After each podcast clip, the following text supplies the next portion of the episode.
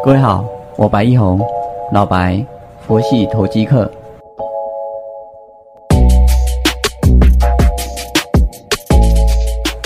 各位好，感谢你的再次收听，我是老白，佛系投机客。我们看到大盘现在是涨五点七七哦，现在是十点三十四分左右。早盘的时候还有一度在挑战到一四三零零这个位阶哦，啊，现在回下来，现在准备要回撤平盘，这个大概就在这边附近晃，在五日线附近的一个震荡。这个礼拜是一个比较震荡的一个。礼拜啊，礼拜二的时候大跌嘛，啊出量的一根黑棒，礼拜三的时候一根红棒大涨，然后外资也趁机把他们的一个净空单做一个获利出场，啊接着呢就又有一个结算，那结算之后呢，外资又开始布了一些空单，嗯，那现在一个净空单的流仓，我个人的解读是这个是属于一个避险的空单呢，他准备要。来放耶诞节嘛，所以他们满手的一个现货部位还是要做一些避险，哦，是以这样子做解读。我们可以从几点来去观察这个现象，就是说，过去二十几年来啊，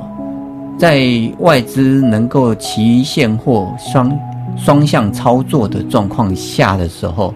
在每年年底，他们是属于一个要放假放耶诞节的状况，那他们都是会。比较偏向于做避险的空单，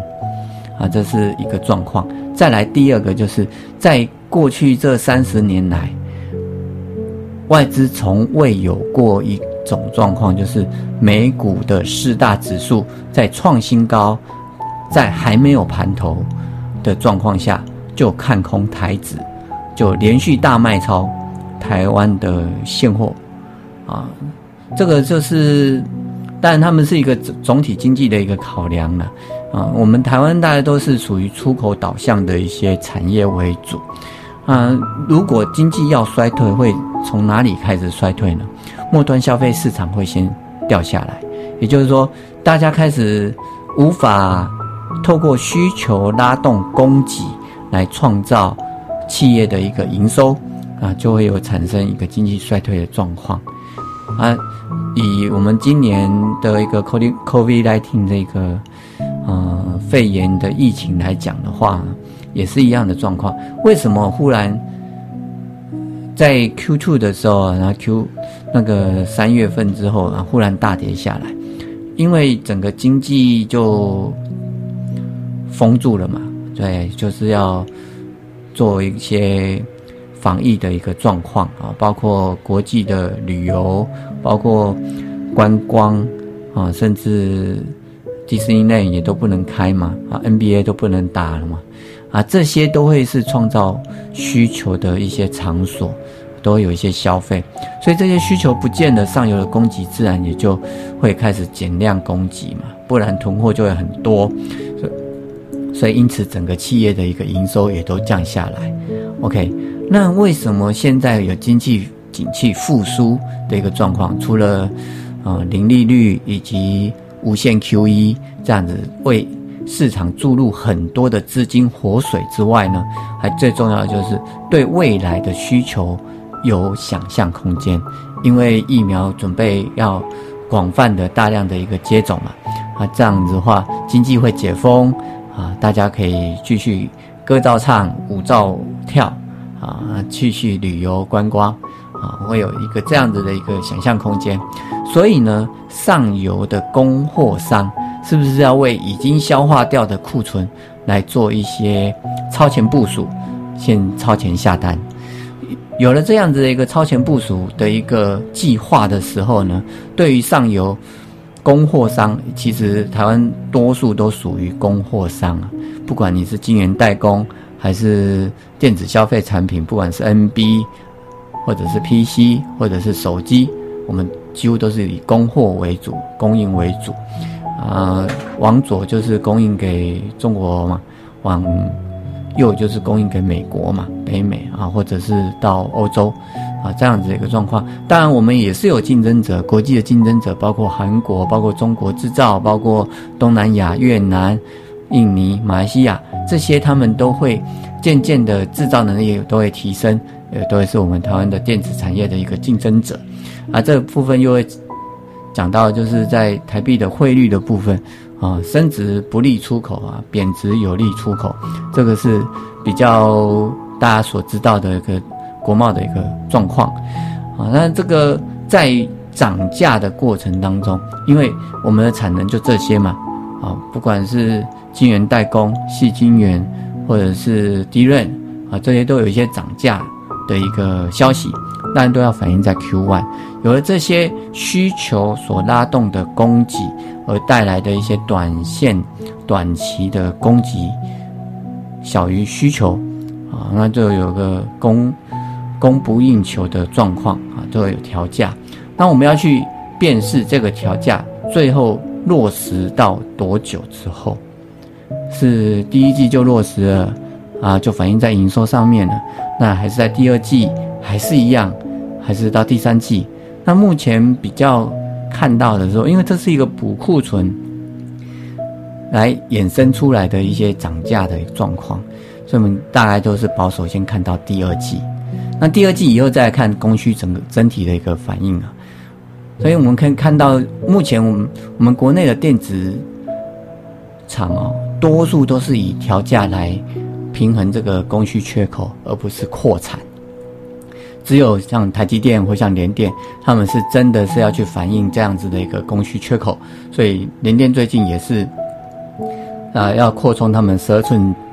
厂的一个产能了。啊，这个在晶片的一个需求上面来讲，不管未来的电。然后车用电子啊，或者是五 G 的一个呃叫接收装置哈，五 G 的接收装置包括什么手机啊、iPad 啊，或者是小型基地台啊啊，这小型基地台衍生到 WiFi 六啊，WiFi 六所以我们看到和情控最近就涨了三天上来啊，这个都是衍生出来的啊，好多功课可以做，也好多故事可以说，这就是做股票好玩的地方。我们把精神都花在这些上面的时候呢，你做股票会变很轻松哦，你就不用去在意它的一个几块钱的一个价差。我们看到的是它整个一个产业趋势能不能够呃延续去啊，没办法延续的，那我们大概就顺顺的就出场。所以我们最近会专注在一些原物料个股，像今天我们有强进一档叫做金逸鼎啊，这一档比较冷僻啊，八三九零。啊，金逸鼎呢是做废铜的回收啊。我们看到国际铜的报价是持续在往上来走，昨天晚上也是大涨啊。我今天来录影录音的时候呢，也是，嗯，还是在涨势当中。那第一桶已经先涨上来了啊，今天也是一个大涨的红棒啊。这样子状况下的时候，废铜啊，它一个点石成金的一个效益也会出来。今年到 Q 三是赚了两块多，目前三十几块。其实是本一比相对合理啊，你想，有些个股，有些个股，今年 EPS 顶多也就两块多、三块多，只要是电子股啊，它还可以涨到一百多块，是不是？哦，未来有成长空间，未来有想象空间，哦，未来涨价可以涨百分之五。那您知道今年的铜的价格涨了多少吗？听，今年铜铜的价格涨了快要百分之百。因为现在这个涨势还没有结束，而现在这个铜的一个价格才到金融海啸时期的一半左右。好，那这废铜的一个后续衍生出来的利润会有多少？这就我们拭目以待啊！当然不会有天天涨的，不会有马上涨的，不会有天天涨停板的啊，总会有一个尽头。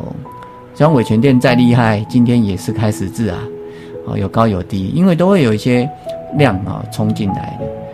啊，所以我们都还是一档一档啊，阻阻挡去从产业，再从它的基本面，再从它的一个相关的营收状况啊，财务分析报告啊，慢慢的去挑啊，顺顺的去走，这样的路会走得比较远。我们不拘泥于电子股，我们拘泥于嗯会赚钱的就好，是吧？啊，有量有价有未来。啊，可以顺着抱，啊，睡得好，这样才是我们佛系投机的一个核心精神。我们慢慢的去走，啊，一趴一趴的做，OK，这是我们今天所要跟大家分享的。